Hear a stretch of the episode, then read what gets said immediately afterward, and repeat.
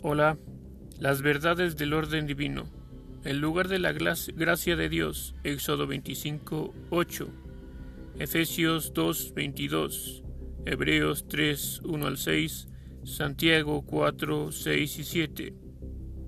El orden divino significa hacer la voluntad de Dios, a la manera de Dios, mediante la fuerza de Dios, tus caminos en el santuario. Salmo 68, 24. Salmo 77, 13. Las verdades del tabernáculo. El orden divino se ejemplifica en el tabernáculo, una figura de Cristo, de su iglesia y del creyente. Hebreos 8:5, Romanos 15:4, Primera de Corintios 10:11, Éxodo 25 al 40. El tabernáculo. El altar de bronce, orden divino, disciplina individual. Éxodo 27:1 al 8. Lucas 14:27, Hebreos 13:10. La fuente de metal, orden divino para la limpieza de la conducta y el servicio. Éxodo 30, 17 al 27. Efesios 5:26, Juan 17:17, Santiago 1:23. El tabernáculo, orden divino para edificar. Éxodo 26. Mateo 16, 18. Primera de Corintios 12, 28. Efesios 2, 20 al 22. La mesa de los panes de la proposición. Orden divino para la doctrina. Éxodo 25, 23 al 30. Primera de Corintios 5, 8. Segunda Tesalonicenses 2, 15 el candelero de oro, orden divino para el gobierno de la iglesia, Éxodo 25, 31 al 40, Efesios 4, 11, Filipenses 1, 1 y 2, Samuel, segunda de Samuel 21, 17, el altar del incienso, Éxodo 31 al 10. Orden divino para la adoración. Juan 4:24. El altar del pacto. Orden divino para la gloria. Éxodo 25, 10 al 22. Primera de Samuel 4, 21 y 22. Hebreos 9, 5. Nota. En un cuadro de la cruz y sus caminos la, el lavamiento de las manos y pies. Para edificar es necesario 1. La cosa correcta. 2. El, en el tiempo correcto. 3. En la manera correcta. 4. Con la ayuda correcta. El pan significa la verdad. El pan se ponía caliente y se colocaba en orden en la mesa. Como los brazos son extensiones del como los brazos son extensiones del pie central, así son los ministerios probados, oro labrado a martillo. El espíritu y la verdad, vistos en las brasas de fuego y en el incienso seco puesto en el altar. El, arca moraba el arca moraba bajo la sombra de la Shekinah.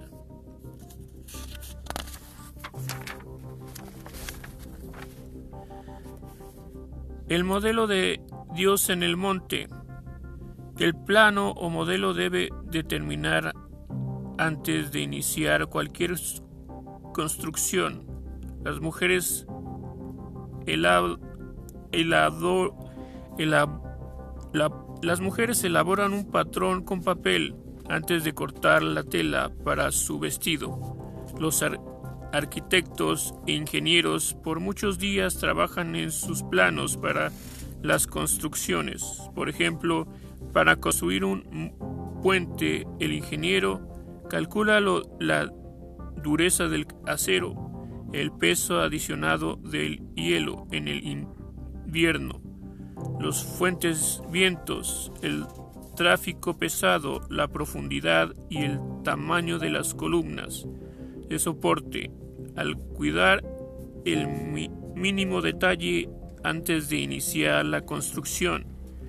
No es sorpresa que el gran arquitecto, creador del cielo y la tierra, descendiera tierra, decidiera hacer un modelo o plano eh, de un gran templo o iglesia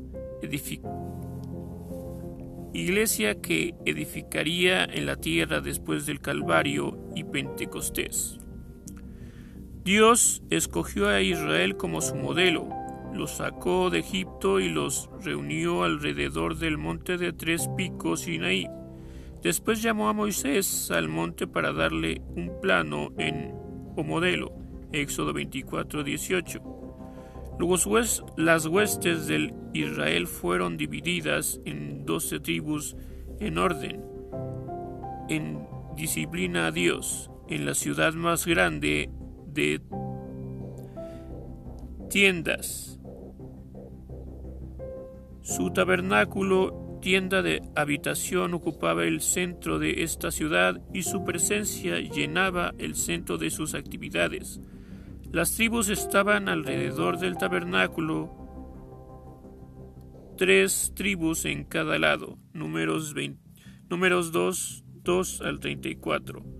Había una columna sobrenatural de nube fuego donde moraba el Espíritu Santo que daba protección al pueblo. Cuando la nube de Made, cuando la nube, cuando la nube de manera repentina se movía, las trompetas de plata sonaban y todas las familias tomaban sus tiendas y los sacerdotes desarmaban el tabernáculo, marchaban guiados por el Espíritu Santo en la nube celestial. Cuando la nube reposaba, entonces ponían de nuevo al campamento y la tienda del tabernáculo. Números 1, 5 al 5, números 1, 50, 54, números 9, 15, 23, números 10, 2 fueron gobernados por el Todopoderoso a través del sumo sacerdote y los ancianos sacerdotes levitas. Deuteronomio 17:12. Cristo fue visto de tiempo en tiempo como el ángel del pacto y el Espíritu Santo como una madre los cubrió con la nube. Este fue el modelo de Dios en el monte con su forma de gobierno teocrático, donde el Señor gobernó en manera absoluta sobre todo asunto del pueblo. Primera de Samuel 8, 6 y 7. El Señor dio a Moisés el patrón en el monte. Y tú harás. Éxodo 25, 8, 9 y 40. Conforme al modelo mostrado en el monte. Éxodo 26, 30. Debo, debe ser importante seguir el modelo pues Dios repite una y otra vez. El tabernáculo en el desierto era el modelo de las mejores cosas por venir establecidas sobre mejores promesas y sobre un mejor su sangre en un testimonio y última voluntad, el cual legalmente reemplaza al antiguo pacto Hebreos 8, 5 al 13. El atrio, el atrio cerca de la tienda del tabernáculo era una pared de 2, 600 metros de alto por 52 metros de largo y 26 metros de ancho. Había una sola entrada al oriente de 10 400 metros de ancho. Cuando el pecador entraba por la única puerta en el atrio, encontraba en primer lugar el altar de bronce del sacrificio, Levítico 1.5, lo cual muestra que antes que el hombre pueda entrar a la presencia santa del Altísimo, debe haber un sacrificio de sangre, Hebreos 9.22. Los muebles del atrio eran de bronce, que tipifica el juicio. El pecado del hombre es la rebelión contra su creador y debe, juzgarse, ya sea que el mismo hombre lo juzgue a través de arrepentimiento y reparación del pecado y separación del pecado, o que la palabra de Dios, la cual es su ley, lo juzgue con juicios correctivos o castigos. Génesis 2.17. La fuente de metal. Efesios 5.26. Literalmente en griego, loutrón, lavacro, vasija para lavarse. Este mueble es figura de la limpieza de la palabra en nuestra vida y se hallaba antes del velo de la entrada a la tienda del tabernáculo. El sacerdote solo podía entrar a esta casa santa para el servicio del tabernáculo. Se lavaba en este lavacro. Éxodo 30, 18 al 21. lo cual muestra cómo el pecador encuentra justificación en el altar de la cruz a través de la sangre derramada de Jesucristo, quien llegó a ser llegó a ser tanto el sacerdote como el sufrigio llegó a ser el sacerdote como el sacrificio o el cordero de Dios de la Pascua. Entonces, antes que el hombre o mujer justificado entre a la presencia y poder del lugar santo y celestial, necesita el lavamiento de la palabra que santifica y por completo nos prepara por el Santo Espíritu. La tienda del tabernáculo era de 15 metros 16 centímetros de longitud, 5 metros 200 de altura, 5 metros 200 de ancho. Tenía una entrada al velo exterior o puerta, lo cual venía del oriente. Los tres muebles dentro de esta casa santa eran de oro. La mesa de los panes de la proposición, con doce panes sin levadura, que eran comidos por los sacerdotes el día sábado y reemplazaban y reemplazados con panes frescos. Fue el memorial del pan partido por Cristo, el cual apunta hacia la cruz del Calvario, donde el Señor fue partido por nosotros así como la mesa del Señor apunta hacia atrás al sacrificio en el madero. El candelero de oro con sus siete brazos, alimentado con aceite puro, se llenaba cada día por los sacerdotes fieles para dar luz en la casa de Dios, la cual nunca debía apagarse.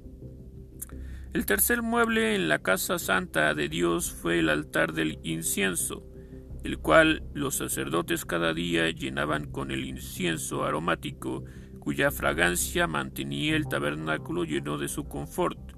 Estos tres muebles de oro del modelo en el monte son tipos del creyente. Nuestra vida es como el tabernáculo que abarca nuestro espíritu creado, en el cual Cristo mora, y nuestra alma que requiere de un diario cuidado de adoración.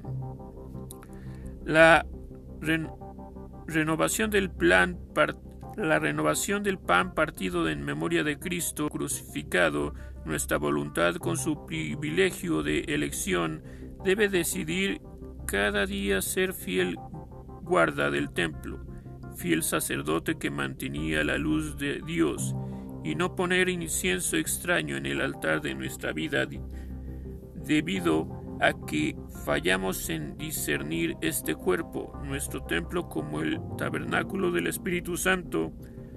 Pablo nos exhorta en 1 de Corintios 11, 29 al 30. Esta casa en el desierto era el modelo de Dios para morar entre los hombres. Estaba dividido en dos ah, secciones. Detrás del segundo velo estaba la sección conocida como el lugar santísimo, donde el sumo sacerdote entraba una vez al año en la estación de otoño, en el día de la expiación, cuando introducía la sangre del sacrificio, el arca del pacto. Con el, con el propiciatorio como tapa estaba cubierta por dos querubines de gloria en sus alas extendidas. El tabernáculo en sí mismo estaba construido con 48 tablas de madera dura de acacia del desierto cubiertas con oro puro. Estas 48 tablas estaban unidas a cada lado por cinco barras de madera del desierto. Esta estructura se cubrió con las pieles de carnero tejidas de rojo la cual habla de la sangre derramada que cubre nuestros tabernáculos humanos. La madera de acacia dura y negra de las 48 tablas que tipifica la vida negra y dura del pecador, redimido por la sangre de Jesús, fue usada para formar parte del templo. Las basas de plata hablan de la sangre en la cual la salvación reposa y está segura. Éxodo 26, 19. El altar de bronce muestra el orden divino para la disciplina individual. Éxodo 27. Necesitamos disciplinarnos como individuos de acuerdo con la voluntad como vemos. El altar estaba en el corazón del área donde se derramaba la sangre el pecador ofrecía el sacrificio a la puerta de la sangre, se esparcía alrededor del altar en forma de cruz, y sólo hasta que los sacerdotes se lavan en la fuente cerca de la puerta del tabernáculo era que las manchas de sangre se limpiaban de sus pies. Levítico 3, 1 al 3. El altar nos, el altar nos habla del Calvario a través de sus pies. El altar nos habla del Calvario a través del cual el hombre viene al corazón de Dios. Sin él, sin el sacrificio, el pecador no podría venir. Tampoco podemos allegarnos a la presencia de Dios sin Cristo, nuestro, nuestro sustituto.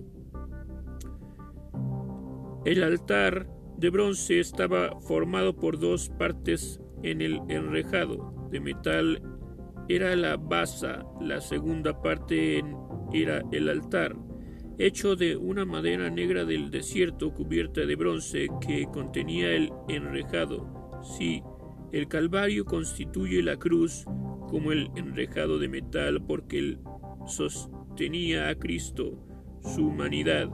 Esta representa, está representada por la madera del desierto, por él, por él fue como raíz de tierra seca.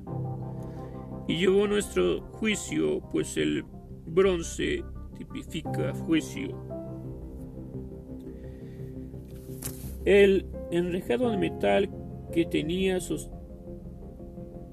que también sostenía el sacrificio se elevaba hasta la mitad del altar y se hacía sobre él el, el sacrificio, en forma literal dentro del altar.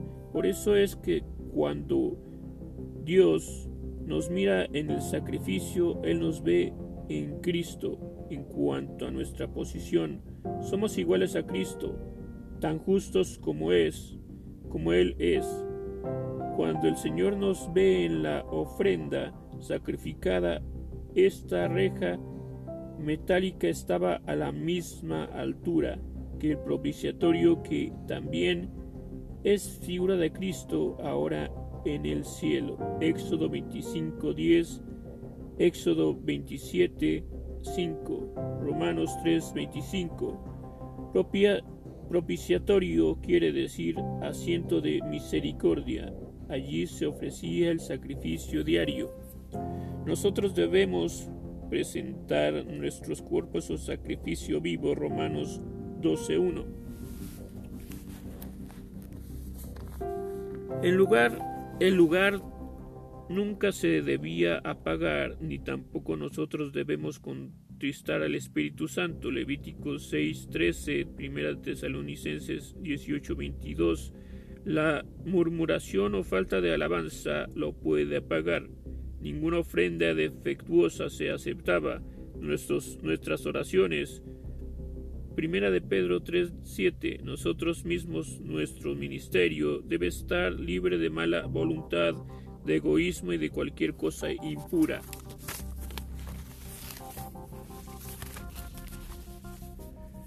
Si deseamos que su fuego venga sobre, nosotros, sobre estos, había calderas para llevar las cenizas afuera a un lugar limpio, lo cual debía hacerse antes de emprender cada jornada.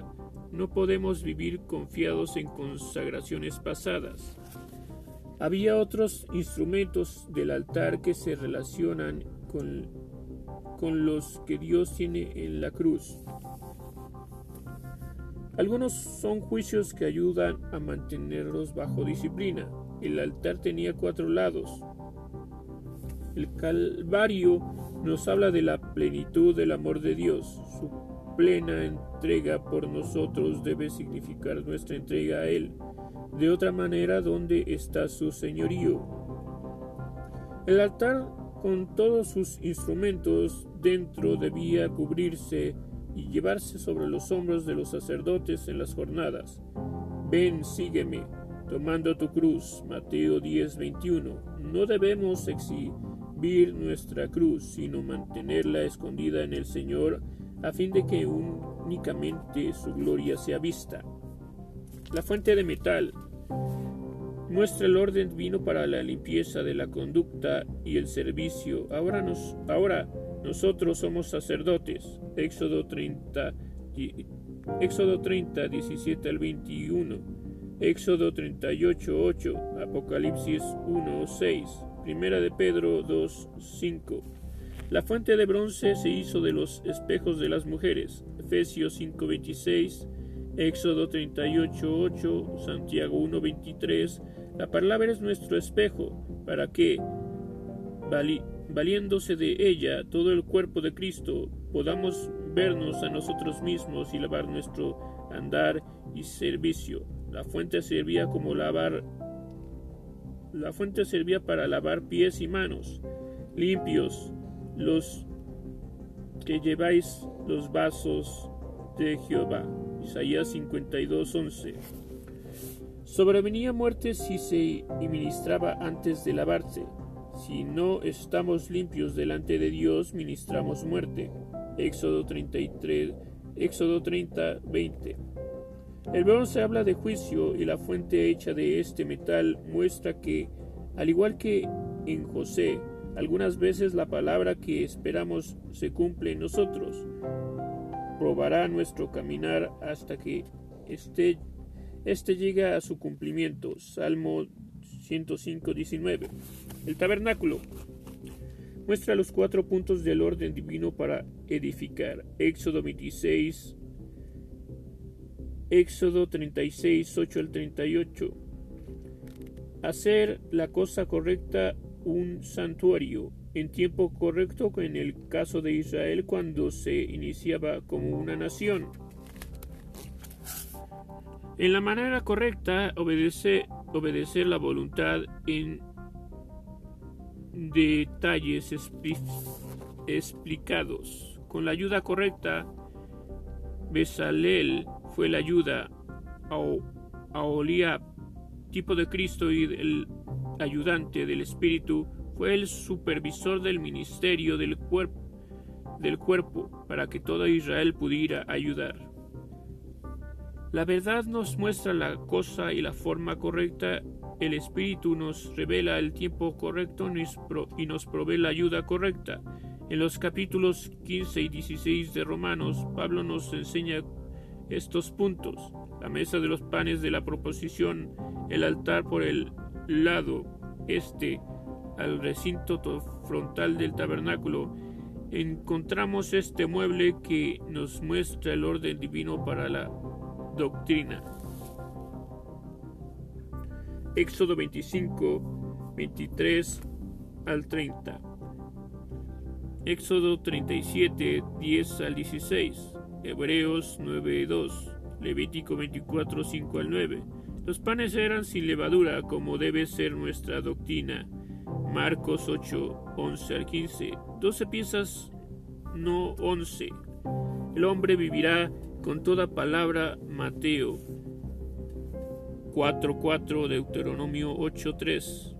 Colocados en orden como se aconseja en 2 Timoteo 2.15 divide correctamente. 1 Corintios 2, 13. Puesto sobre una mesa de cuatro patas, esta representa al Señor Jesucristo, ya que por medio de él que tenemos la palabra servida para nuestros banquetes. las cuatro patas tipifican las cuatro escritores de los evangelios, los cuales sostienen a Cristo. Efesios 2:20. Estaban circuncidados por dos estaban circuncidados por dos cornisas de oro. Cualquier doctrina que no está sujeta al Espíritu y a la palabra es ilegítima. Isaías 8, 19 y 20 estaban ungidos con incienso. Adoración, la alabanza evita que la palabra se endurezca. Llamados en forma literal panes de la presencia, cuya lección para nosotros es que cuando la verdad es cuando la verdad es digerida hace que Cristo sea parte de nosotros. Segunda de Corintios 3:3. Colocados calientes. La escritura las escrituras fueron dadas por inspiración y aún es necesario que se ministren en la misma forma. Segunda de Timoteo 3:16, primera de Pedro 1:12. Iluminados eran invisibles por la luz del Calvario. Iluminados, eran visibles por la luz del candelero. Necesitamos un ministerio ungido para interpretar las escrituras. Juan 14:26. Comidos el día sábado, que significa reposo. Así como Cristo tomó alimentos a los cinco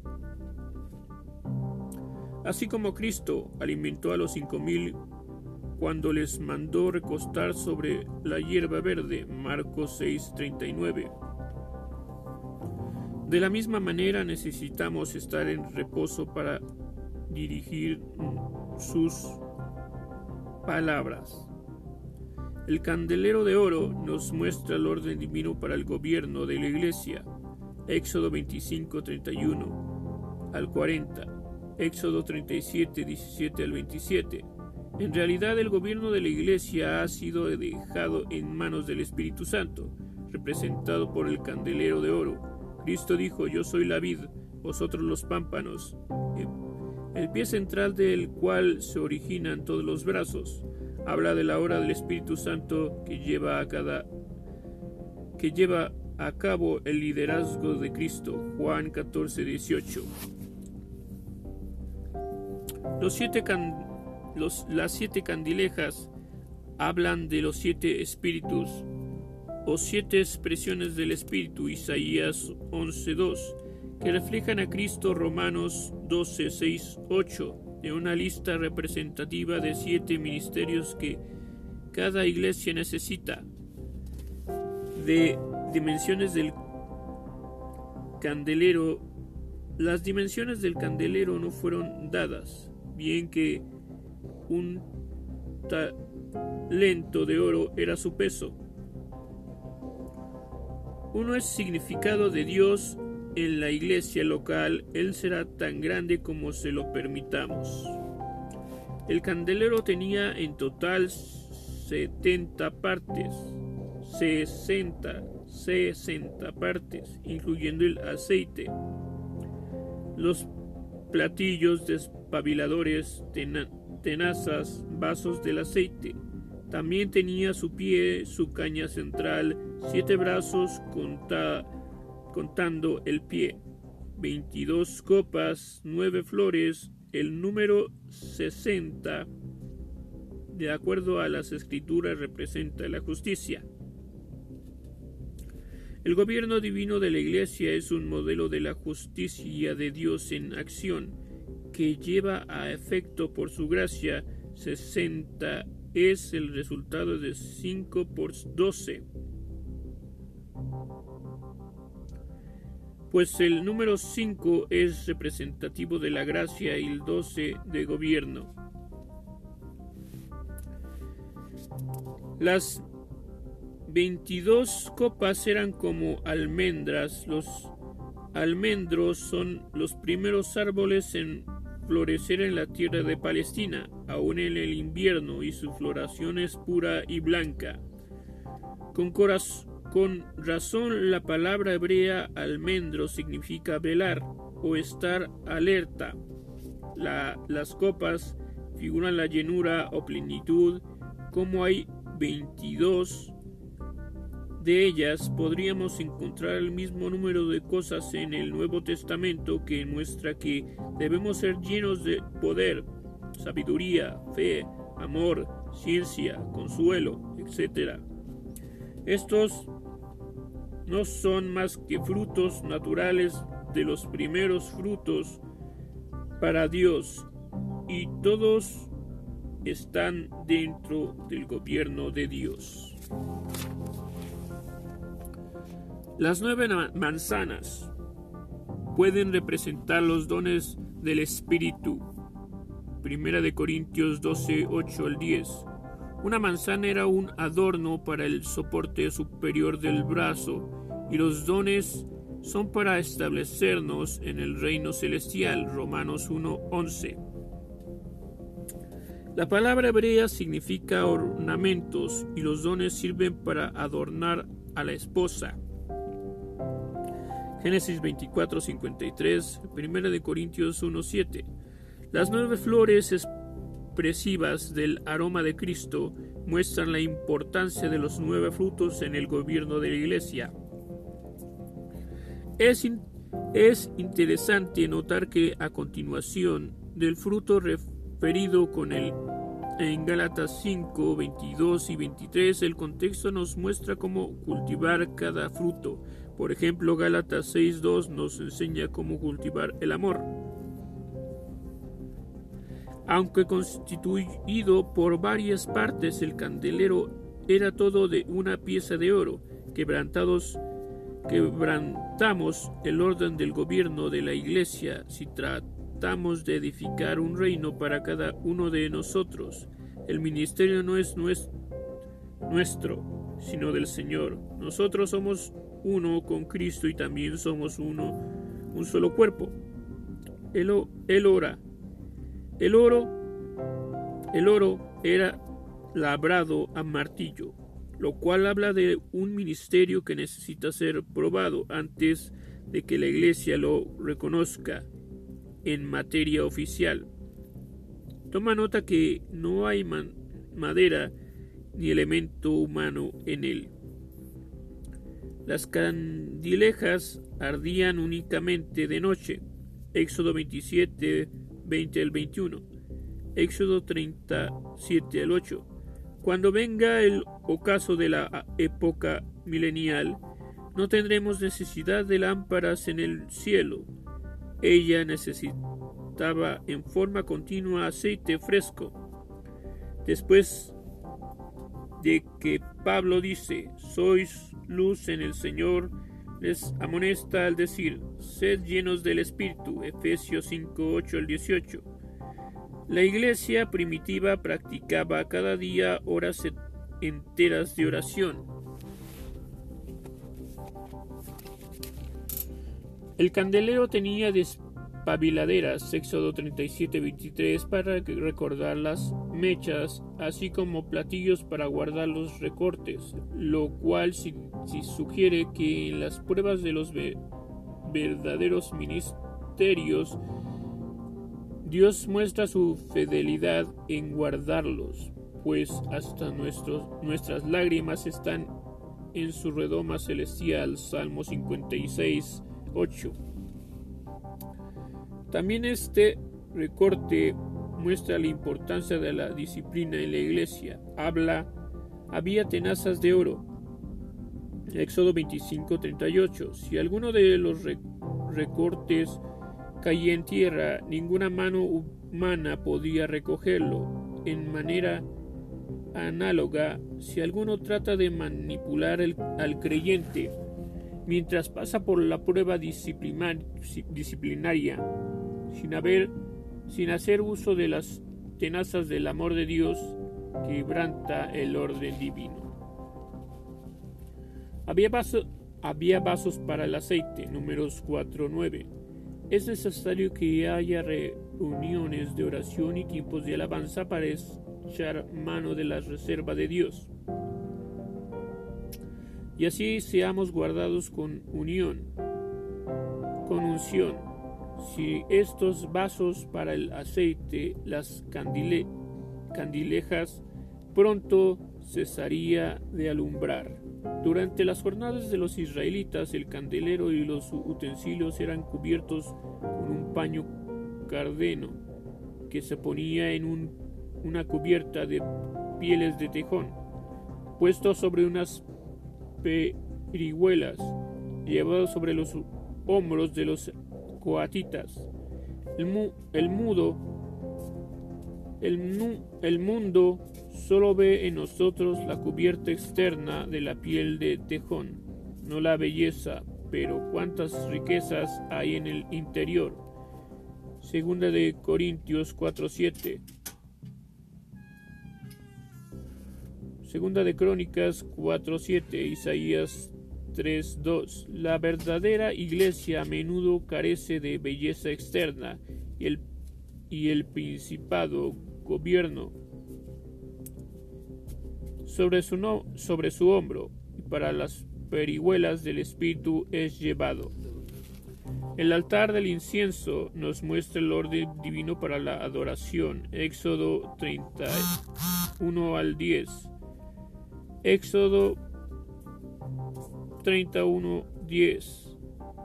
34 al 38. Éxodo 37, 25 al 29.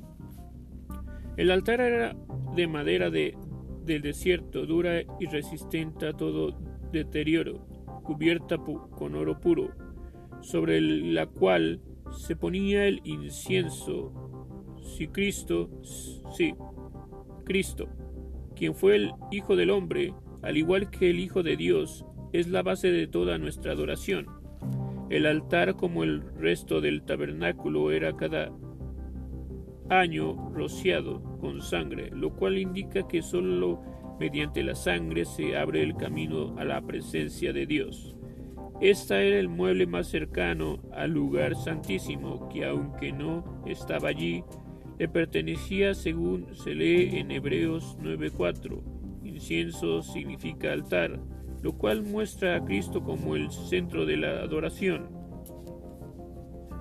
porque el altar se lo colocaba frente del arca con el velo de por medio. El incienso seco pulverizado cuando se ponía en contacto con las brasas del fuego del altar llenaba toda la casa con su nube, es decir, los que adoran al Padre en espíritu y en verdad es necesario que adoren. Juan 4:24. Así toda la atmósfera se saturará saturará de esta adoración extendida por el Espíritu. Cuando Aarón encendía las lámparas en la tarde o las despabilaba por la mañana, entonces el incienso ascendía. Así mismo, cuando comenzamos a dar testimonio de Cristo o nuestra vida pasa por la prueba, necesitamos ocupar mucho de nuestro tiempo en la adoración. Hechos 12:5. Ningún fuego extraño debía ser puesto sobre el altar, ninguna adoración del alma, ni ópera de la mejor calidad o jazz puede saturar la divina conexión, solo la adoración a, Dios nos proporciona Tampoco puede algún celo equivocado o algo extraño de otro espíritu participar en esta adoración, si, sin ministrar muerte al adorador. Levítico 10.1. Al estar al igual este altar, al igual que el otro, tenía cuatro cuernos. La verdadera adoración tiene poder en sí misma. Los cuernos denotan poder. Recordemos que aunque la comparación del tabernáculo nos ayuda a definir y localizar el orden divino, toda la Biblia está llena de este supremo orden. Por ejemplo, Deuteronomio 16:21 dice que Israel no debe tener dice que Israel no debe hacer como hacen las, los paganos, que añaden otras cosas a su culto tales como bosques, árboles, de decorado, árboles decorados para atraer adoradores. La ira de Dios cayó sobre los reyes de Israel más veces por esta causa que por cualquier otra. No, debes, no debe haber enfrentamientos especiales o anuncios personales como atracciones populares en la verdadera adoración, porque así es. No le adoré, no le adoraremos con los motivos, porque así es. ¿No le adoraremos con los motivos correctos? El arca. Este mueble muestra el orden divino de la gloria. Éxodo 25, 10, 22. Éxodo 37, 1 al 9. Levítico 16, 2. La gloria de Dios es tan grande que necesita de un reino cuádruple para ser revelada.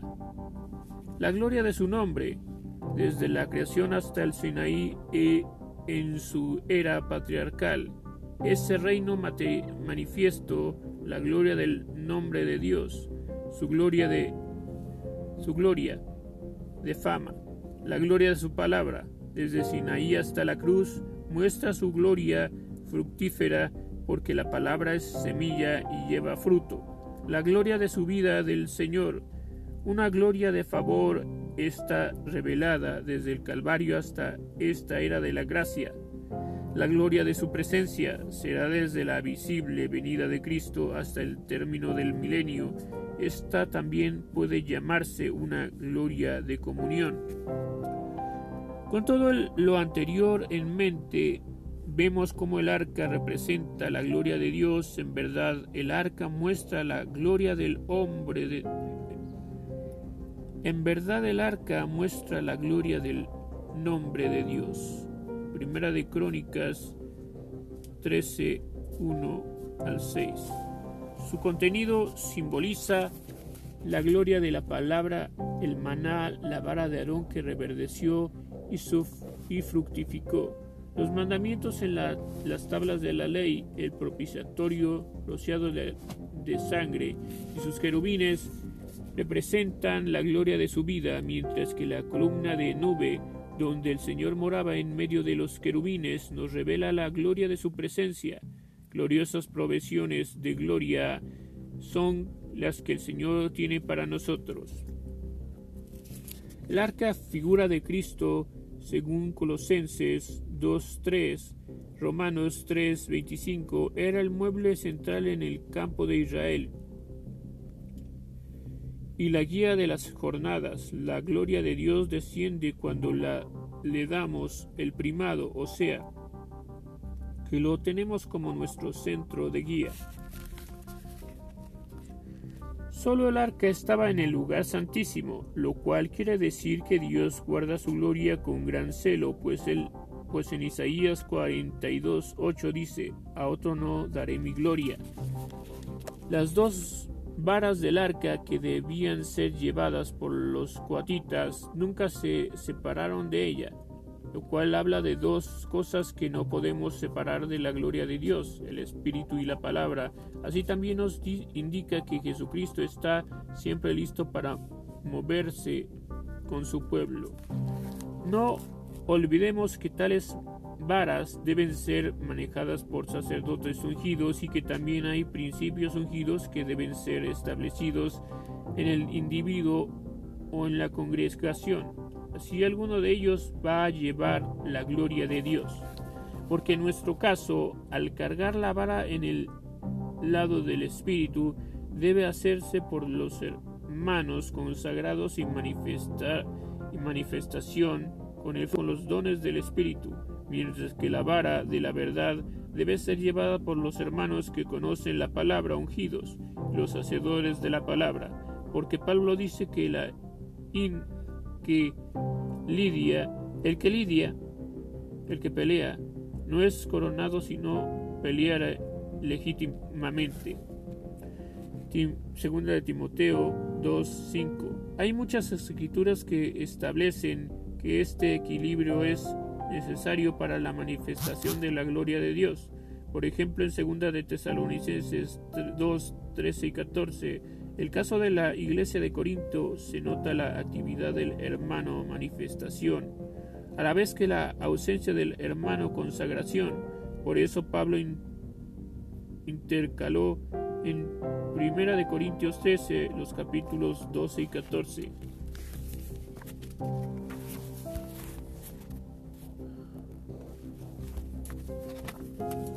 El mundo, símbolo del, el, mundo simbólico, la miel, el símbolo, el, el sentido simbólico de la miel es un cuadro de la gloria de Dios, porque no solo es dulce, sino también rica en vitaminas.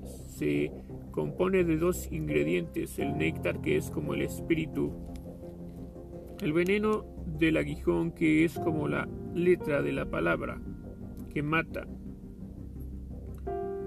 No es así cuando ya está comercializada. Ya para dicho propósito tiene que pasar por un grado de calor, 50 grados,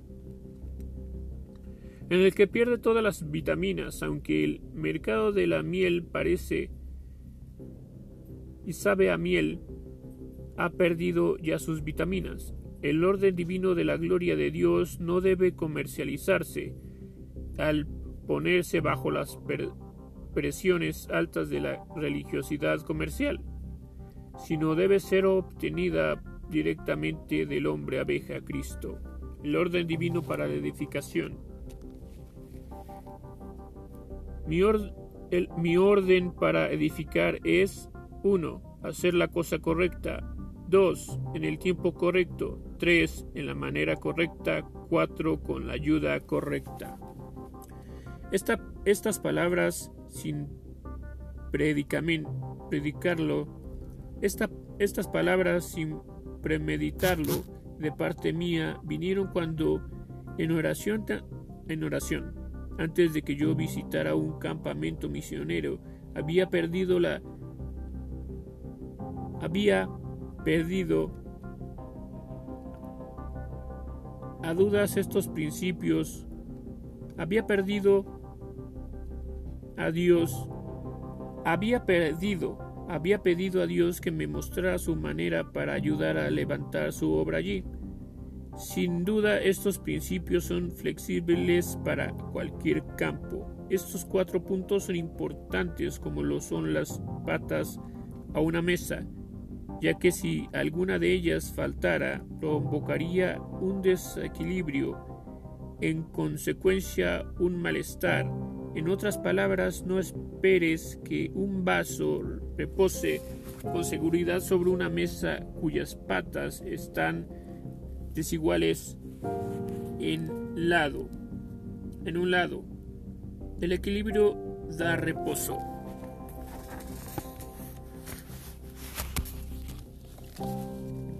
En realidad estos principios se dividen en dos, el espíritu y la verdad.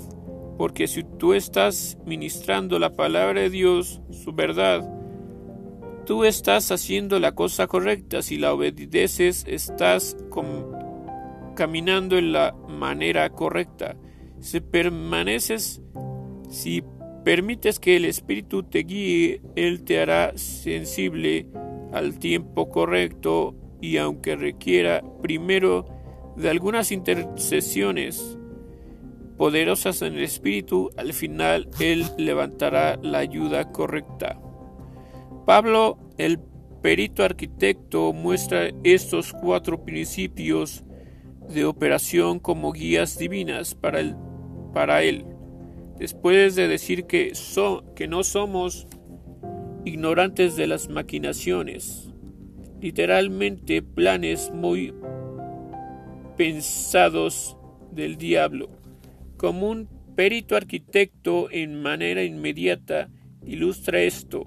Lea 2 de Corintios 2, 11 y 13. La pata número 1 se ve en que él está haciendo la cosa correcta cuando vino, viene a Troas para el Evangelio de Cristo.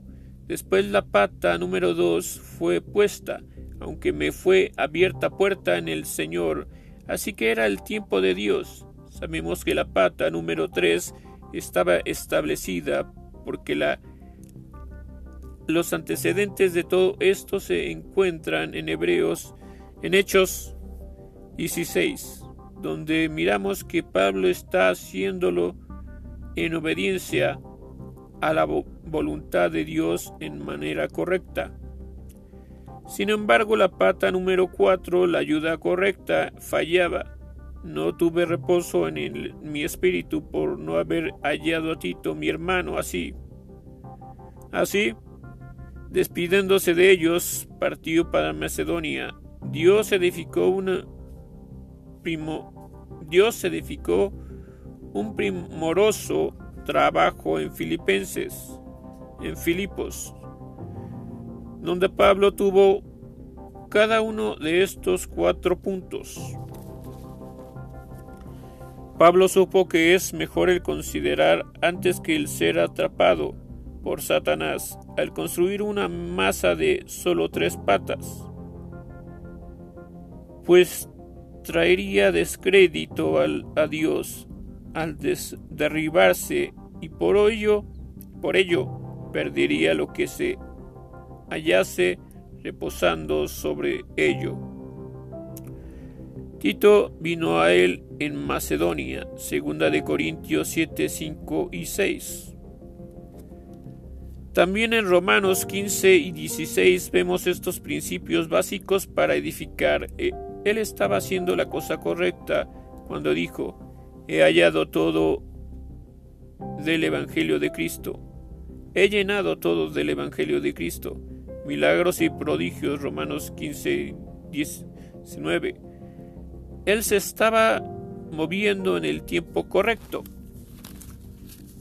Mas ahora parto para Jerusalén Así que cuando hubiere concluido esto y les hubiere consignado este el fruto, para, pasaré por vosotros a España.